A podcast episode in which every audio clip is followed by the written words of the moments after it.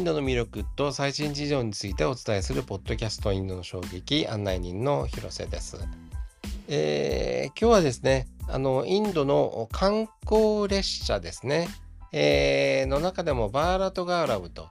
いうものについてですね、ランドオペレーターをされている岡京介さんに、えー、お伺いをします。えー、京介さん、よろしくお願いします。よろしくお願いします。えー、観光列車ね、私もね、えー、っと、昔取材をしたりも、えー、したこともありましたけれども、バーラダガーラブっていうことで、あの、なんか、あ新しいんですかね。どんなものなんでしょうか。あの、よろしくお話しください。お願いします。はい、ありがとうございます。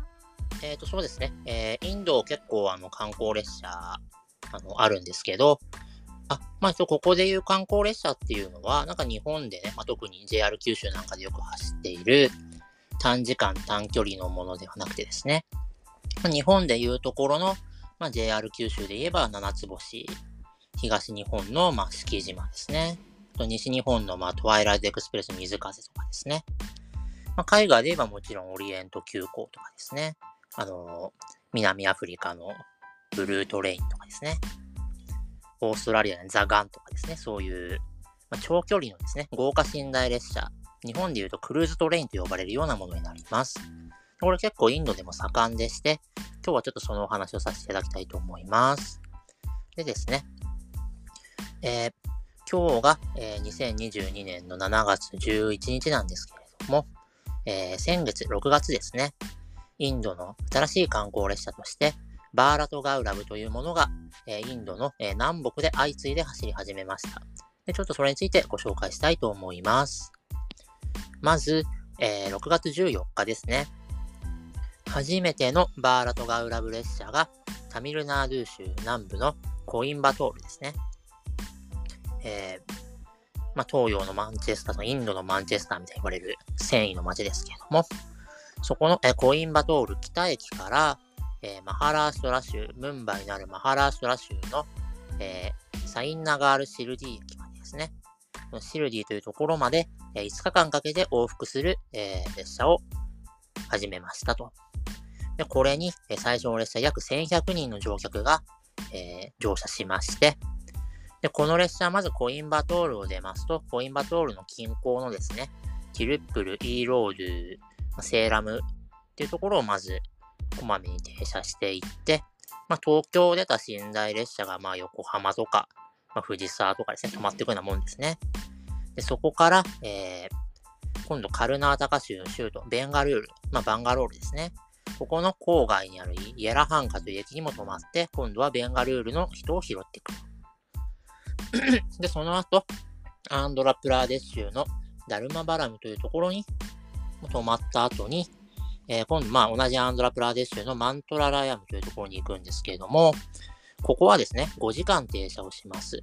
何かというと、ここは、えー、マントララヤム寺院というものがありまして、これ17世紀の聖人ですね。ラガベンドラスワミさんというですね、方が祀られておりますと。で、彼は弟子たちの前で、まあ、幽体離脱みたいな感じの瞑想ですね。ジーバサマディというもので、えー、肉体から離れるこういったものを実践した、まあ、聖者でして、まあ、彼はその、まあ、祀られてるって言いましたけれども、死んだというよりは、あの空海があの高野山にいるようなもんですけれども、まあ、彼は今でもまだ生きているというふうに言われてますと。で、まあ、そんなところを、まあ、5時間泊まるので見てくださいというところをやった後、えー、まあ、ハラシュラ州に入って、まあ、ワディっていう駅に止まってから、最後に、えー、シルディに到着します。で、このシルディっていうところがどういうところなのかっていうところなんですけど、まあ、列車を運行することを伝えた記事には、まあ、特にこの列車の意味って書いてないんですけれども、シルディっていうのは初代のサイババさんですね。あのー、まあ、有名な、なんていうんですかね、あのー、アフロというか、昔の笑福亭鶴瓶みたいですね。あの頭下のサティア・サイババさんの、まあ、仙台にあたる、まあ、初代サイババさんの、が、まあ、そもそも初代サイババって、シルディ・サイババって呼ばれてましたけれども、えー、彼の拠点ですね。で、あのー、先ほどですね、あの、ダルマバラムって駅、止まったという話をしましたけれども、ここはサティアサイババの拠点であるプッタパルティと近いんですね。まあ、そこでも乗客拾ってるからしても、この列車ってのはおそらくサイババ進行の列車だろうと。やっぱりサイババは南インドの人なんで、南インドの方がファン多いでしょうし、まあ、で、そういう人たちからしてみると、まあ、いつかはそのシルディにも行ってみたいんだけれども、やっぱり遠いよなと。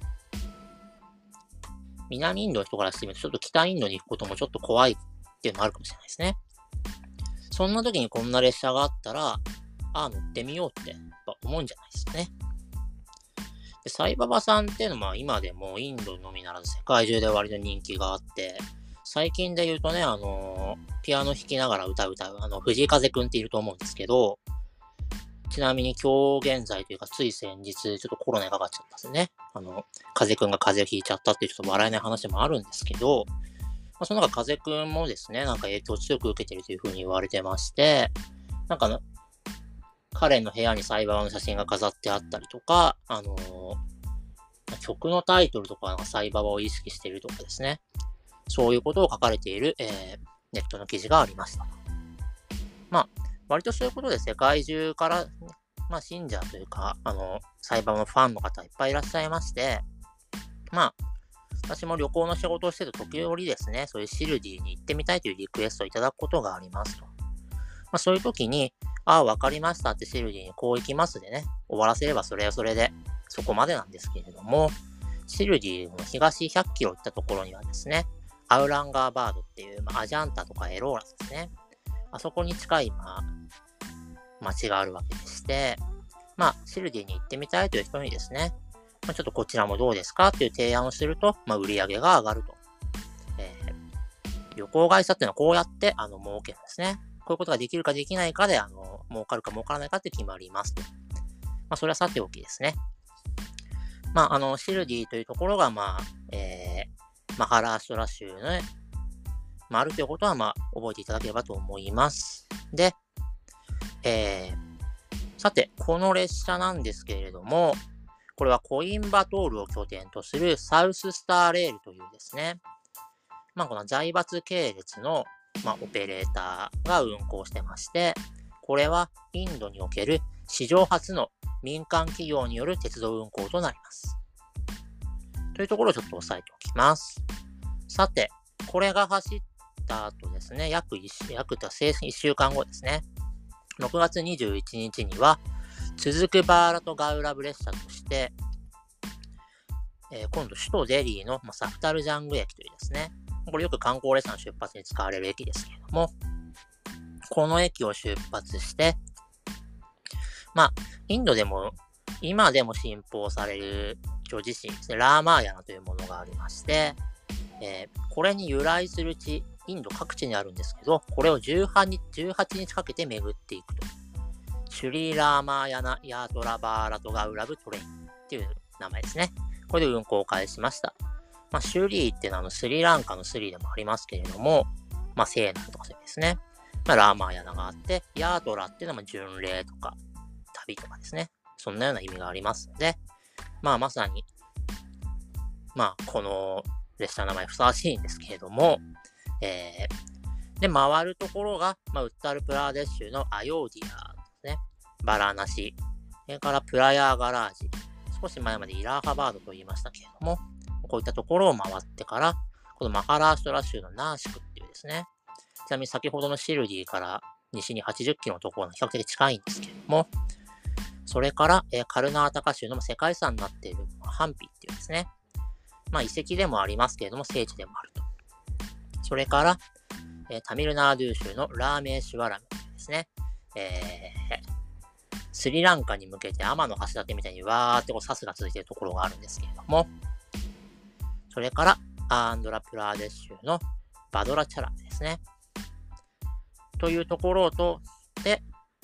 えー、デリーに戻っていくと。で、特にこの列車の話題を引きつけているのは、途中で一回ネパールに入るんですね。で、ネパールのジャナクプールっていうところもそのラーマーヤナに由来する聖地だそうで、ネパールに入るインドの観光列車というのはこれが初めてであります。まあ、ちなみにネパール、昔インドとレールの幅違ったんですけど、インドと直通するためにこれを統一してるんですね。えー、このポッドキャストにですね、昔線路の幅についてと語った回がありますので、よろしければ聞いてみてください。で、さて、まあこういう壮大な列車が走りましたけれども、走ったという6月21日出発で18日かけてるので、もう戻ってきたのもつい先日ですよね。で、この列車の運行は、インド国鉄の子会社である IRCTC、これインディアン・レールウェイズ・ケータリングツーリズム・カンパニーの略なんですけれども、えー、そういう、えーまあ、基本的に言えば公共セクターのようなものが担当してますと。先ほどは民間企業で、今度は、ま、公共セクターというところで、何なんだこれっていう形になってくるんですけど、それから、えー、次の予定として、えー、今月7月の23日ですね。今度タミルナードゥ州南東部のマドゥライっていうのも、まあ、この、古都から州で古都に行くのが目的ではないですね。マドゥライから、えー、今度、オリッサ州、オリーサ州ですね、プリー、それからウエストベンガル州の、まあ、コルカタ、通って、ビハール州のガヤ、これブッダガヤのすぐ近くですけれども、えー、ガヤの方も実はヒンドゥー教のもうすごい聖地なんですね。で、ウッタルプラデシュに入って、えー、バラナシを通って、先ほども述べたプラヤーガラージですね。プラヤーガラージって何かっていうと、ガンジス川と、それからデリー・アグラですね。タージマハルの前流れているヤムナー川っていう川ですね。この2つが合流するというですね、その合流したところサンガムっていうんですけれども、まあ、そういうめちゃくちゃすごい聖地ですね。ここまで12日間かけて往復すると。バーラトガウラ列車が運行されますと。これは、何ですかね、南インドの人がやっぱりいつか行ってみたかった北インドの聖地に行ってみるみたいな人ですね。で、こちらは、えー、チェンナイを拠点とするトラベルタイムスインディアプライベートリミテッドという、えー、やはり民間企業がオペレーターとなるようです。さて、で、以上の3例から、バーラトガウラブというのは、まず、あの、単独の列車に付けられるブランドではないということですね。これまでのインドの観光列車、例えばマハラジャエクスプレスとか、いろいろあるんですけど、まあ、日本人に関係するところで言うと、えー、仏教の聖地をめぐるブディストサーキットトレイナーというものもありますけれども、こういう単独の列車に作られるブランドではないということですね。それから、官民問わず国鉄以外のオペレーターが運行を担当していると。それから、えー、いずれも、まあ、かなり遠方の聖地巡礼というのを目的としているということがまあわかりますと。それではこのバーラトガウラブって一体何なんでしょうかっていうところをちょっと見ていきます。で、バーラトっていうのは、えー、ヒンディー語における、まあ、インドの国名なんですけれども、それをあえて、まあ、英語の中で使うときというのは、日本のことを、まあ、ヤマトとかミズホとかヤシマっていうようなね、言い方すると思うんですけど、これ画商ですよね。まあ、こんなような意味合いを持ったりしてます。で特にこれってモディ政権になってからバーラドってことは異様に使われてますね。まあ、そもそもモディ首相の政党自体がバラティア・ジャナタ・パーティーって言うんですけど、まあ、まさにですね、対応されてますね。で、ガウラブっていうのは結構男性の前にも使われてるんですけど、誇りを意味しますね。ということで、直訳したらインドの誇りってことになるんですけれども、日本語における観光っていうのはもともとあの、液鏡の、まあ、国の光を見るっていうところから来てるんですけど、まあ、そこから引いてくると、まあ、インドの光を見る列車っていうのが、まあ、日本人に分かりやすい説明かなと思います。で、実際この列車には、インドの遺跡だったり、えー、踊り、料理、服装、祭り、動植物、ヨガ、民芸品、まあ、こういったですね、まあ、インドの様々な要素が描かれていると。で、えー、国内外の人になんかインドの魅力を知ってもらおうみたいなコンセプトがあります。で、えー、昨年2021年の11月に鉄道省からですね、バーラトガウラブの、まあ、コンセプトが発表されまして、えー、これは一つの観光列車のブランドではないと。ここまで見せた通りですね。で、テーマに沿って、えー、周回する観光列車の列車そのものだったり、このま鉄道インフラの使用権を国鉄以外の事業者に貸し出すというスキームです。で、これに登録して列車やインフラの使用料さえ払えば、官民問わずどのような事業者による運行も可能です。したがって、例えばその州の政府であったり、そういうま公営のセクターでの運行も、もちろん妨げるものではないんですけれども、基本的には、え民間の観光事業者ですね。そういったところに貸し出すことをやはり想定しております。で、事業者は1編成につき14両から20両の客車を国鉄から最短2年間、最大で客車の対応年数が尽きるまで、ま、客車がダメになるまで借り受けることができまして、実際、えー、これを運行するときには、えー、国鉄が、まあ、機関車と警備員を提供するということになります。でですね、まあ、これに伴う前史として、えー、2019年以降、えー、先ほどの IRCTC がですね、まあ、国鉄の子会社といつつ株式の上場を果たしまして、で、政府が徐々にこの株式の売却を今進めて、まあ、民間にお金を流してるんですね。これに加えて、えー、今までもそのマハラジャエクスプレスですね、ブリットサーキットトレインを、えー、IRCTC が実は運行していたんですけれども、これに加えて、えー、今一部のインドの特急列車ですね、えー、これは観光というわけじゃなく、むしろビジネス客も乗るような特急列車の運行を今国鉄から IRCTC に移管されています。で、モディ政権は国鉄を徐々に民営化していくということを、まあ、計画してまして、まあ、モディ政権っていうのは、まあ、いわゆるサッチャーとかレーガンとかですね。まあ、日本で言えば中曽根政権と小泉政権みたいなですね。いわゆるなんか小さな政府みたいなことを考える政権でもありますけれども、そういったところで今国鉄を徐々に民営化していくと。で、はじめですね、100本の特急列車をなんか民間委託するっていう計画もあったんですけれども、これはちょっと収益の分配金とかそういった問題で、えー、一旦なくなりましたと。で、そこで、えー、別のスキームとして民間参入をより容易にしたものが、このバーラトガウラですね。まあ、要するに、最初の特急列車の委託計画は、あの、委託した企業に特にメリットなかったんですけど、今回は、えー、やり方次第では入ってきた企業が設けることができると。まあ、それは入りますわな、と。ところになるわけです。で、えー、日本でも国鉄を民営化するときって本当にいろんな労働争議とかってあったと思うんですけれども、これはインドでもやはり同じことは起きますと。国鉄職員が、えー、このバーラトガウラムってやばいんじゃないかって、労働組合がやっぱり言い出してですね、まあ、すでに反対の声が上がってまして、あの、コインバトールで最初に、え、先ほど申し上げた、え、シルディ行きのガウラブ、バーラトガウラブがまあ、最初到着した時にはですね、それに対してのやはりデモが発生しております。まあ、そういった中ではありますけれども、えー、でですね、バーラトガウラブは、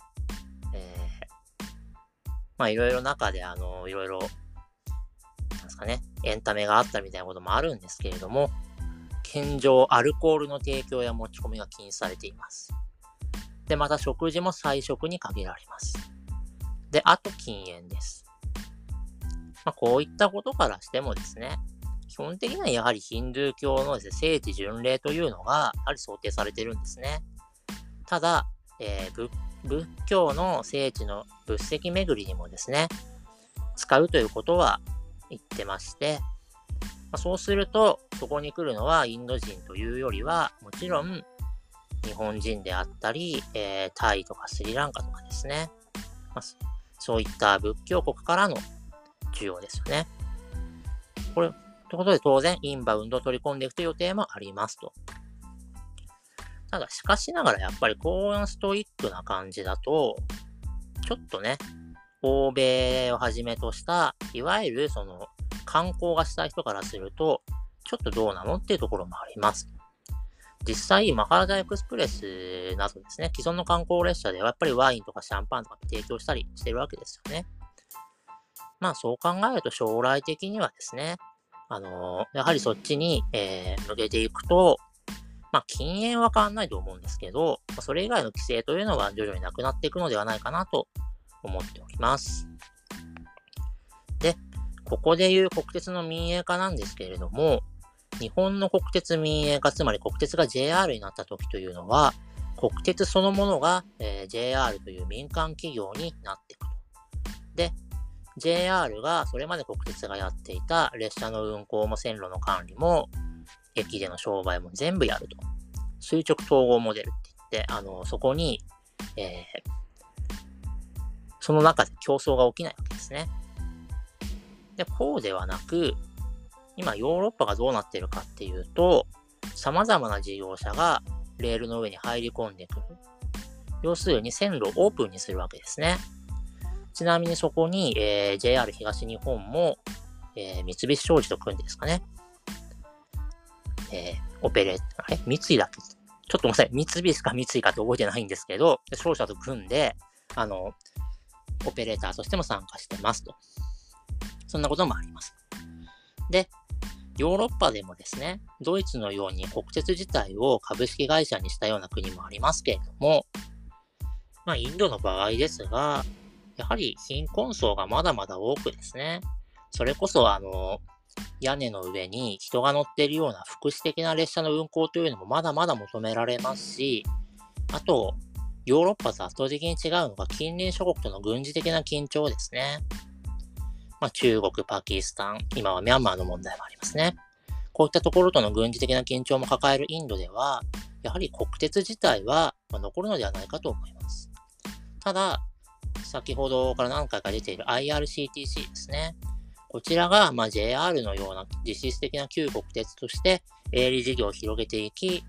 それから民間のオペレーターもどんどん鉄道に参入してくるということは見えるわけです。まずは、まあ、バーラとガウラブから入るわけですけれども、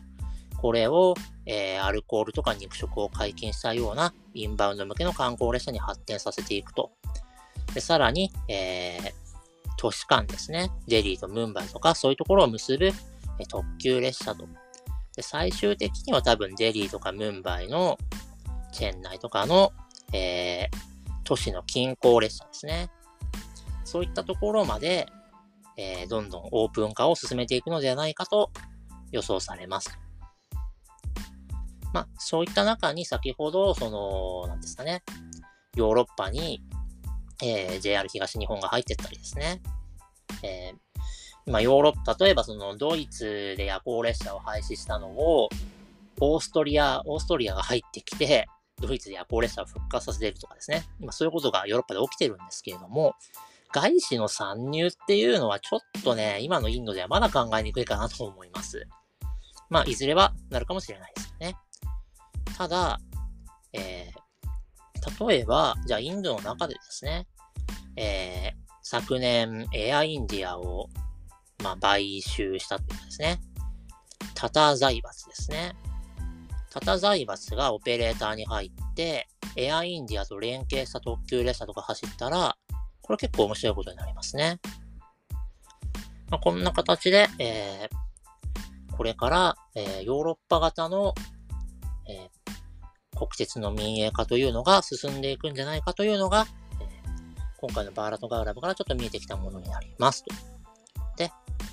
え鉄道大臣がですね、このバーラトガウラブを、え聖なるモディ首相からの贈り物というふうに発言しておりまして、うーん、まあ、首相聖なるって言ってしまうのはどうなのかと思いますけれども、まあ、とにかく、えー、これがモディ首相の肝入りの政策であるということも間違いないわけです。えバーラト・ガウラブについての、まあ、報告は以上です。はい。えー、京介さんどうもありがとうございました。ありがとうございました。